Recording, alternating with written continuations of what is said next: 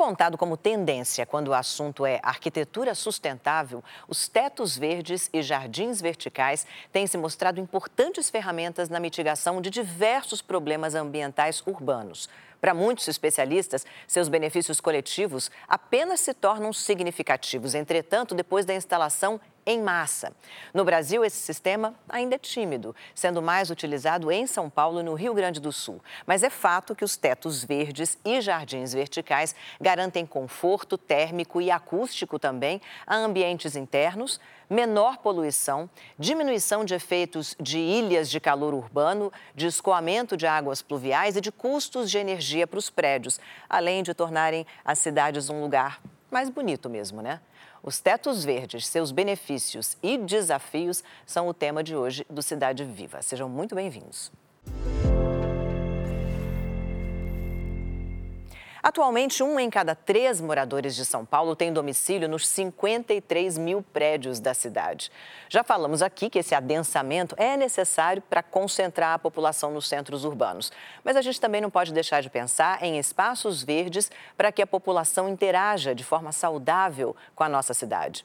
Nesse contexto, os tetos verdes e jardins verticais são, segundo urbanistas, uma alternativa simples e eficiente porque trazem melhorias no clima urbano, trazem economia de energia, melhoram a poluição atmosférica e também participam do gerenciamento de águas pluviais e biodiversidade sem a necessidade de grandes áreas, o que aqui em São Paulo, por exemplo, seria meio difícil. Políticas públicas que incentivem o desenvolvimento dos telhados verdes precisam ganhar força ainda nas principais metrópoles brasileiras, assim como já são realidade em cidades importantes ao redor do mundo. Para falar sobre telhados verdes, jardins verticais e como é que as cidades têm trabalhado esse tema, eu recebo hoje Gil Blanche, paisagista, fundador do Movimento 90 Graus, e Marcos Buqueride, coordenador do Centro de Síntese e Cidades Globais do Instituto de Estudos Avançados da USP. Sejam muito bem-vindos ao Cidade Viva. Muito obrigada pelo tempo e pela presença de vocês. Antes da gente começar o nosso bate-papo, queria chamar a atenção de vocês para uma reportagem sobre o tema.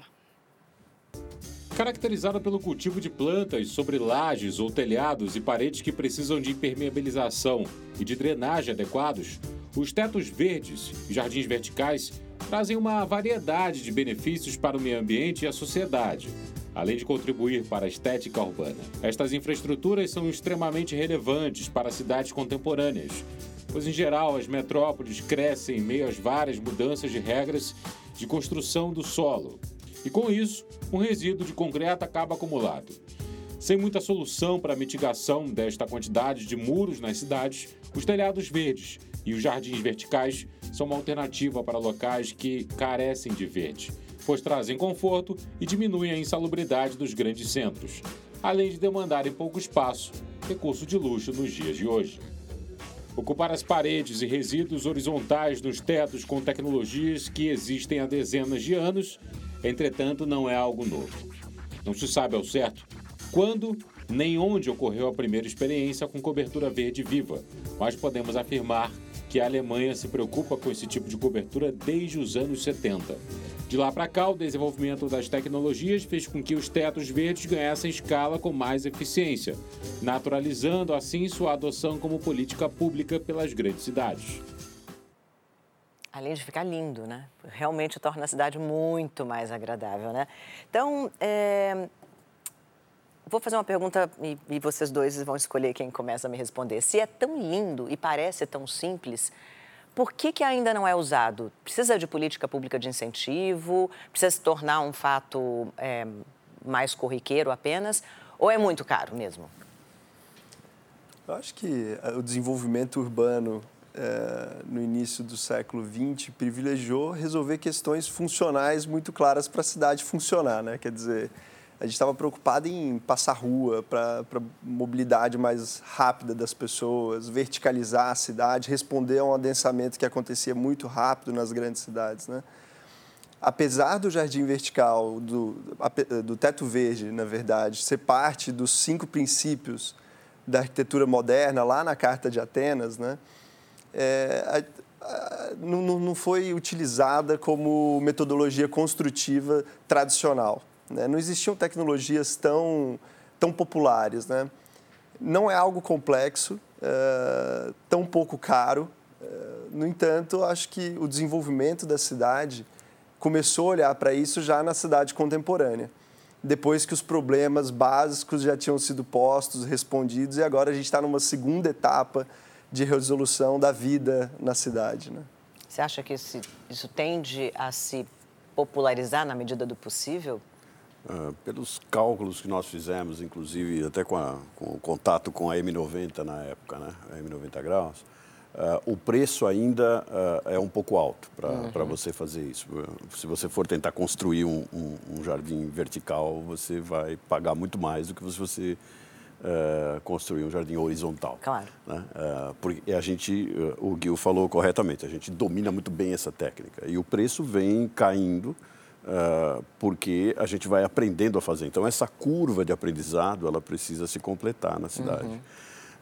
na medida em que o preço cai, nós também precisamos entender melhor que tipos de plantas, porque ainda é feito um pouco, um pouco ao acaso, você coloca aquelas plantas que a gente conhece, as samambaias, etc. Então, uma, um ponto que nós chegamos a discutir, inclusive, na época, que é você saber quais são as melhores plantas e não só o aspecto de que fiquem mais bonitas e que sejam as plantas que cresçam bem, mas também plantas que promovam serviços ambientais. Uhum. Por exemplo? Por exemplo, se você tivesse um teto verde, uma parede verde aqui, a umidade aqui seria bem, bem mais maior. alta. Uhum. Tá? Então, se você tem um ambiente seco, isso favorece a, a sua saúde. Depende, é lógico, do, da umidade ambiental que você tem. Então, tudo isso pode ser controlado.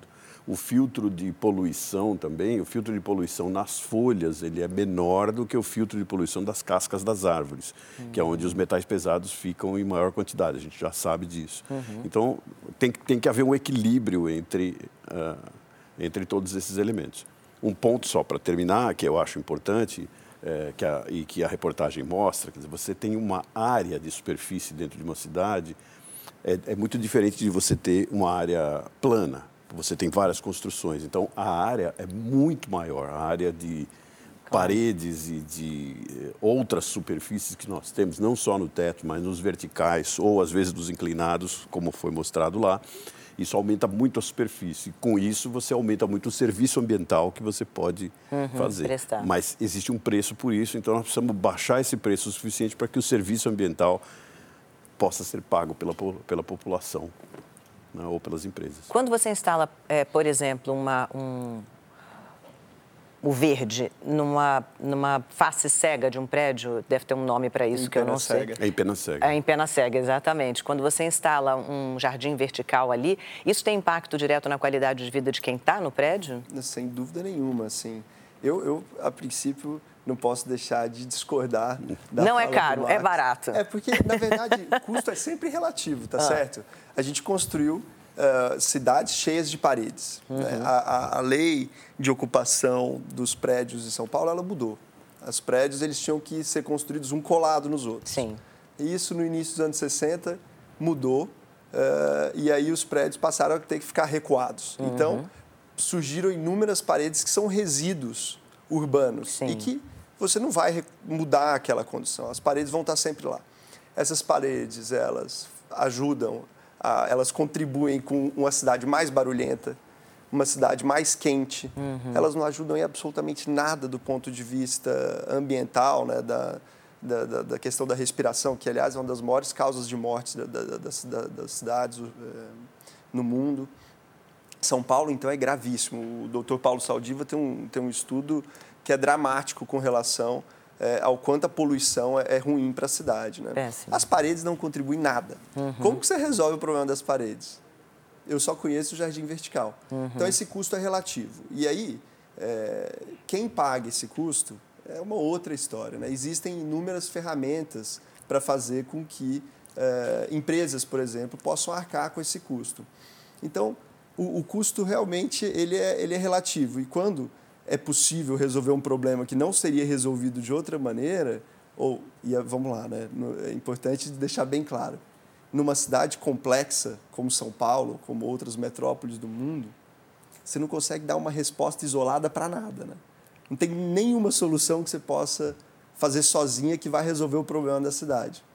Os jardins verticais, os tetos verdes, são mais uma solução, não é uma coisa que, que vai resolver o problema ambiental das cidades. Agora, que contribui para uma cidade mais agradável, é, não tenho dúvida nenhuma. A gente estava até comentando quantos jardins da 23, que agora fazem quatro anos agora, é, tão lindos, né? As Sim. pessoas passam, deixou aquela rua muito mais agradável, né? Não há dúvida, mas é, deixa eu lembrar vocês, por exemplo, quando o, o governador Dória assumiu e trocou várias, várias uh, paredes que, enfim, e outras que realmente tinham pinturas muito bonitas, tinham intervenções urbanas de artistas urbanos. É, por Paredes Verdes foi uma polêmica, assim, do outro mundo, né?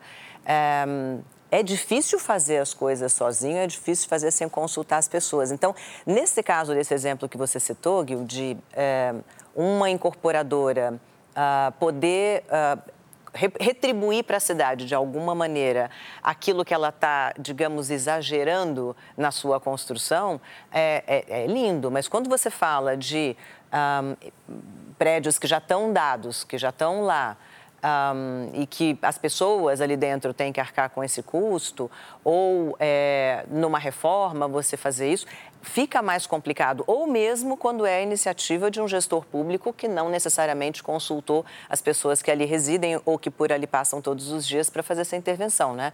Então, nesse nosso é, nesse nosso modo de fazer as coisas, é, que deveria ser, inclusive, sempre muito democrático, infelizmente não é, é, talvez um pouco de educação e consciência sobre o tema fosse mais eficiente do que uma mera lei de compensação para uma empresa que as pessoas nem sabem né, que pode fazer, podem fazer aquilo. E...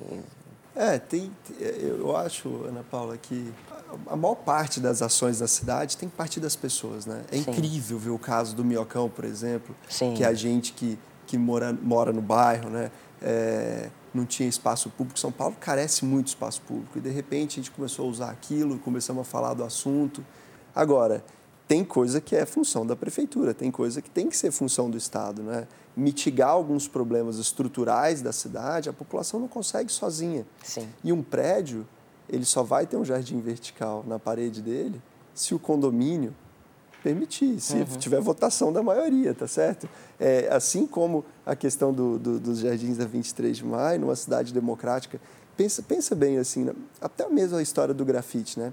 Que sou um grande entusiasta de qualquer tipo de manifestação cultural na cidade. É, os grafites, eles nascem numa concepção efêmera na cidade, né? Eles são feitos, ninguém acredita, o próprio grafiteiro não acredita que ele vai fazer aquilo, aquilo vai ficar para sempre. A cidade muda, né? Então, é, são essas coisas que vão mudando a cidade. Quem sabe a gente vai conseguindo melhorar um pouquinho do ambiente urbano. Né? Mas que falta informação sobre isso, falta, não falta, Marcos? Bom, primeiro, o primeiro, a primeira questão é pegar um gancho no que o Gil colocou, que é uh, o fato da cidade ser um, e você também colocou, que é o fato da cidade ser um sistema complexo. Então, existem penas cegas que Uh, em que a parede funcionaria muito bem, existem penas cegas que não. Uhum. Existem bairros nos espaços urbanos, eu caminho uma média de 6, 8 quilômetros por dia debaixo de árvores. Uh, então, as árvores têm um papel muito importante Sim. também. Não foi uma discussão que nós tivemos na época, né, Gil, que quando for quando foi instalada uh, essa quando foram instaladas essas paredes na 23 de maio, a pergunta era: uh, as paredes exercem o mesmo efeito? Efeito que árvores. De que árvores? Não. Não. Uhum. Não, não, não tem comparação em termos de sequestro de carbono, mas tem outras questões claro, que é são bom que importantes. Você diga isso, né? é, ah, claro. uh, então, uh, tem que colocar uh, os, levar soluções certas na hora certa para o lugar certo. Então, uhum. para 23 de maio funcionou bem, para várias empenas funcionam bem, uhum. mas também você colocar grafites, o espaço do grafite é uma coisa. Eu, claro. eu passei no meu campo essa semana, tem umas coisas absolutamente maravilhosas que a gente tem que ter também. Uh, e que é uma coisa que a, a, a, árvore é linda, mas a parede ela tem um, um coeficiente de beleza e também um trabalho no som. Isso precisa ser medido ainda. Estou aqui especulando, tá? Uh, tem um trabalho na, na questão do rebatimento do som que pode funcionar Uh, muito bem, eu não consegui, uh, passei na 23 essa semana, até abri os vídeos, tentei ver isso, mas não teria que medir realmente, né, para ver os efeitos.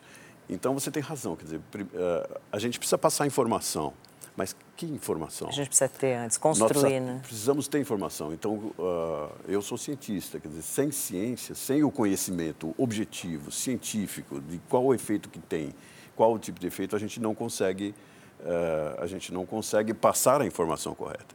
Essa questão do preço que você fala, por exemplo, uh, eu, eu, na realidade, eu concordo com você. Uh, se você pegar todo o retorno que você pode ter ao ponto de você poder levantar os prontuários médicos das pessoas e ver que várias pessoas não tiveram certos tipos de doenças porque uhum. você tinha a parede verde, uhum.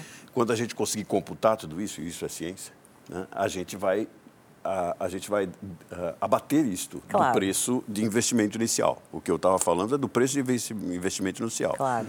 Né? Se fizer até onde eu sei, pode ser que tenha melhorado. Até onde eu sei, fazer um horizontal é mais barato que o vertical. Uhum. Não muito, porque eu vou fazer um bom jardim eu, eu sou é jardineiro, uh, uh, fazer um bom jardim não, custo, horizontal não é fácil. Não é, o custo Só... de, de, jardim horizontal custo, deve considerar o custo o do custo, metro quadrado na cidade também. E o custo do metro quadrado na cidade que você cobre. Então, uh, eu, vou, eu vou só fazer uma comparação. É, é, é a mesma pergunta que a gente faz para por que preservar a Amazônia? certo? Eu, eu não sei o que tem lá. Eu estou preservando porque eu não sei o que tem lá. O que, que a Amazônia me dá? Eu sei algumas coisas, rios aéreos, etc. Mas tem cura do câncer, cura do Alzheimer, etc. Está lá. Ser.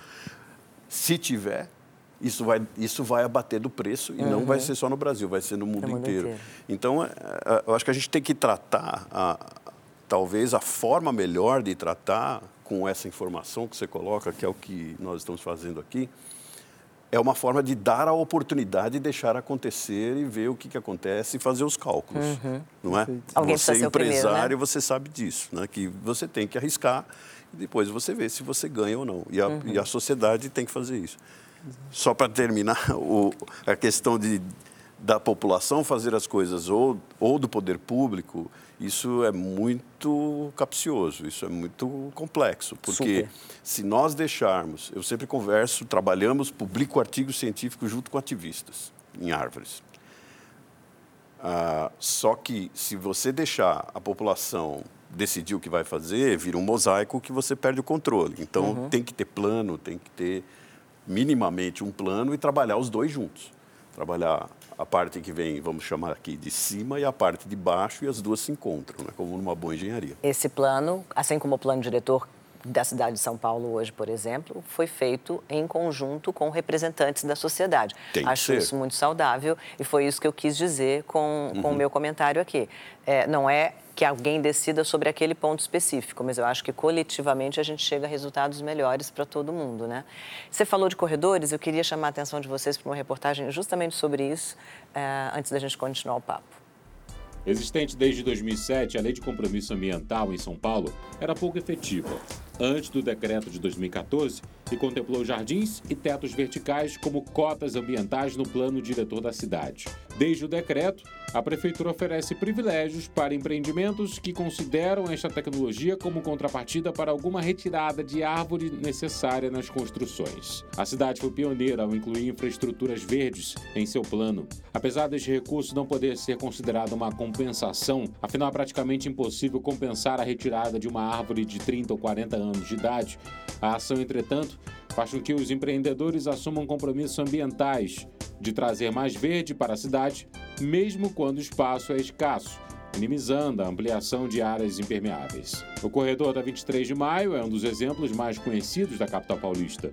São quase 6 quilômetros de extensão e aproximadamente 11 mil metros quadrados de novos jardins verticais, com milhares de mudas plantadas.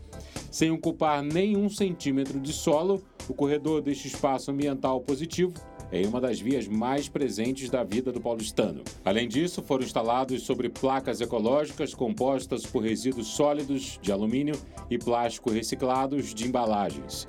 As estruturas são impermeáveis e não estragam com o tempo, permitindo o plantio sem que haja contato com a parede, o que evita infiltrações e possíveis danos estruturais aos muros onde estão instalados. O Corredor Verde, infelizmente, tem dado dor de cabeça ao município. Isso porque, desde a sua inauguração, foram registrados diversos casos de furtos de peças do sistema de irrigação, fazendo com que a gestão precisasse investir em reposição. Apesar disso, os benefícios ainda são bastante importantes, como a diminuição da temperatura do ambiente e redução do ruído, além de filtrar gás carbônico. Os jardins verdes são uma medida complementar às árvores bastante eficaz. Ambientalistas afirmam que há espaço para todo mundo na cidade. E com certeza, os benefícios dos dois são sentidos por todos nós. Quando a gente fala redução de ruído, é uma sensação e é até uma informação divulgada pela, pela prefeitura. Mas a gente não tem isso medido ainda eh, cientificamente, ou pelo menos eu não vi essa pesquisa até agora. Gostaria muito de ver também. Eu também saber não se vi, tem mas esse pode efeito. ser que exista. Porque pode, pode ser que exista, porque Sim. aquela via realmente é um, é um barulho muito razoável. Uhum. A sensação é de muita melhora, claro, mas é a sensação que a gente tem pelo conforto de ter planta de um lado e do outro, né? É, já tem em algum lugar do mundo, eu sei que isso é muito novo, é, pesquisas, hum, pesquisas sérias que medem esse tipo de impacto, redução de ruído, nesse tipo de via, como corredores? Existem inúmeras pesquisas que, que tentaram, numa via assim, o corredor verde do, da 23 de maio, eu acho que é o maior corredor verde do mundo. É mesmo? Ainda hoje. É. Eu acho. Seis São- quilômetros é bastante coisa, né? É, são 13 mil metros quadrados de Nossa. verde. É, e, e foi feito. Agora, eu não, eu não posso ser injusto com o seu comentário, que foi realmente muito feliz quanto à forma de fazer as coisas na cidade. Né? O, o risco que a gente tem de um top-down numa decisão de fazer uma coisa na cidade é o risco de ficar uma herança maldita como o Minhocão, que hoje eu amo, frequento, mas foram 30 anos mais, né? Agora vão são foi 1971, quer dizer, são muitos anos de, de degradação do ambiente urbano pela decisão de alguém que quis resolver um problema de maneira imediata, né? E, e em outras cidades do mundo, respondendo à questão da, da pesquisa, eh, se fez muito estudo com relação a jardins verticais. Em 2015, quando a prefeitura estava bolando esse piloto né, para testar, para saber se faria eh, os jardins verticais e tetos verdes como uma ferramenta de compromisso ambiental, eh, a, eh, a gente ajudou a prefeitura, foram seis meses assim de trabalho, a gente a- a- ajudou a Secretaria do Verde e Meio Ambiente na época a compilar todos os estudos que existiam no mundo, né, de eh, efeito de redução da poluição, de redução de ruído, e tem muita coisa publicada. É, né? Agora, cada lugar é um, Claro. e o Brasil precisa ter produção científica a respeito, né? É, o, o- na realidade, o, o mundo, nós estamos agora, eh, eu estou editando um fascículo especial de uma revista internacional de árvores e tentando trazer tudo sobre árvores urbanas que os cientistas possam ah, falar, né, publi- publicar né, cientificamente, revisões, etc. Tem pouca gente, né, Ah, é? tem pouca gente, mas a gente tem coisas que vêm do Japão, da Polônia, de vários lugares do mundo. Então, em árvores, que é algo mais antigo do que a parede verde, antigo no sentido do urbanismo moderno, né? Ah, porque os- talvez os, jardins suspensos da Babilônia já tivessem ah, esse ah, ah, as paredes verdes e os efeitos delas, eu acho que ainda é muito cedo. Eu não, eu não conheço trabalhos, já referi alguns trabalhos e projetos sobre cidades que são muito interessantes. E aí vai o, o Gil colo- colocou uma coisa que é importante. Dependendo da estrutura da cidade, da altura dos prédios, do- da volumetria dos prédios, da direção do vento, de, de, de, de como o sol passa, se você está no hemisfério norte, se- da latitude, da longitude, etc. Tudo isso vai determinar ah, o efeito que você vai ter depois. Então, uma parede verde colocada, eu espero que no futuro a gente tenha tanta informação que nós vamos poder usar, por exemplo, machine learning, né, a- a inteligência artificial, para determinar arquitetonicamente o que que deve ter ali, Sim. quanto deve ter ali, e já dá para mim quais são os serviços. né? Eu visualizo isso no, num futuro não muito longe, né? porque a computação está realmente muito avançada. Ah, então, nós vamos, ah, o ideal era que a gente tivesse isso, tanto empresários né, que, que investam nisso e que, que vão à frente com esse tipo de, de técnica. Eu acho que isso está relacionado com a iniciativa privada, quem constrói em São Sim. Paulo, por exemplo, seria fantástico ter tecnologias que você possa oferecer para os novos prédios que seriam todos verdes e que teriam tudo desenhado para o verde. Eu Isso acho é que eles, incrível. eles uh, ganhariam muito mais, porque eu tenho visto às vezes algumas batalhas entre uh, uh, empresários que querem abrir negócios para construir prédios em lugares às vezes onde nós temos campos nativos que são plantas nativas que ainda existem na cidade de São Paulo. Eu sempre digo que não precisa dessa batalha, não precisa dessa briga. Na realidade, a, as empresas poderiam usar isso como uma oportunidade, utilizar a ciência e a tecnologia para criar algo completamente novo. Na Europa, a, a discussão que tem, no, eu sou do painel intergovernamental das mudanças climáticas, do IPCC, as Sim. discussões que, que nós tivemos no último relatório, um grau e meio, na Europa eles estão fazendo novos materiais para construção, que já não são mais o, cimento, uhum. e eles vão uhum. querer construir de uma forma completamente diferente. Uhum. E a uhum. parede verde, nesse caso, junto com as árvores, nós não falamos aqui de paredes verdes ou tetos verdes que produzem alimentos. Esse é outro, outro movimento muito forte que está tá ocorrendo nas cidades que no Japão é utilizado para você poder ter comida se você tiver um, um evento de terremoto, alguma coisa, mas a gente pode espaço, ter né? comida produzida num prédio que é, é transportada imediatamente ali para o supermercado e feita orgânica, uhum. certo? Então tudo isso tem impacto. A, a gente tem que encarar a cidade realmente como eu chamo de urbisistema, como se fosse um ecossistema. Né? A gente tem que encarar isso como um sistema complexo. Gente, por incrível que pareça, o nosso tempo acabou. Queria agradecer muito a presença de vocês e esse papo bom sobre como deixar a nossa cidade mais saudável para a gente e também mais bonita, mais eficiente e até coisas é, como vamos planejar o futuro que a gente quer, do jeito que a gente quer e adaptar o crescimento das cidades ao nosso desejo de cidades mais sadias, mais felizes, mais bacanas. Queria de fato, eu sei que o tempo de vocês é precioso, então muito obrigada. A gente termina esse programa na torcida para que mais áreas verdes, térreas, verticais, horizontais, suspensas, se espalhem por essa cidade e também que políticas ambientais não sejam é, exclusivas para quem pode pagá-las, né? Que a gente possa pensar é, numa geração nessa geração e na geração futura, usufruindo de cidades mais bacanas para todos, né? Esse foi o Cidade Viva dessa noite. Muito obrigada pela sua companhia e até o próximo programa.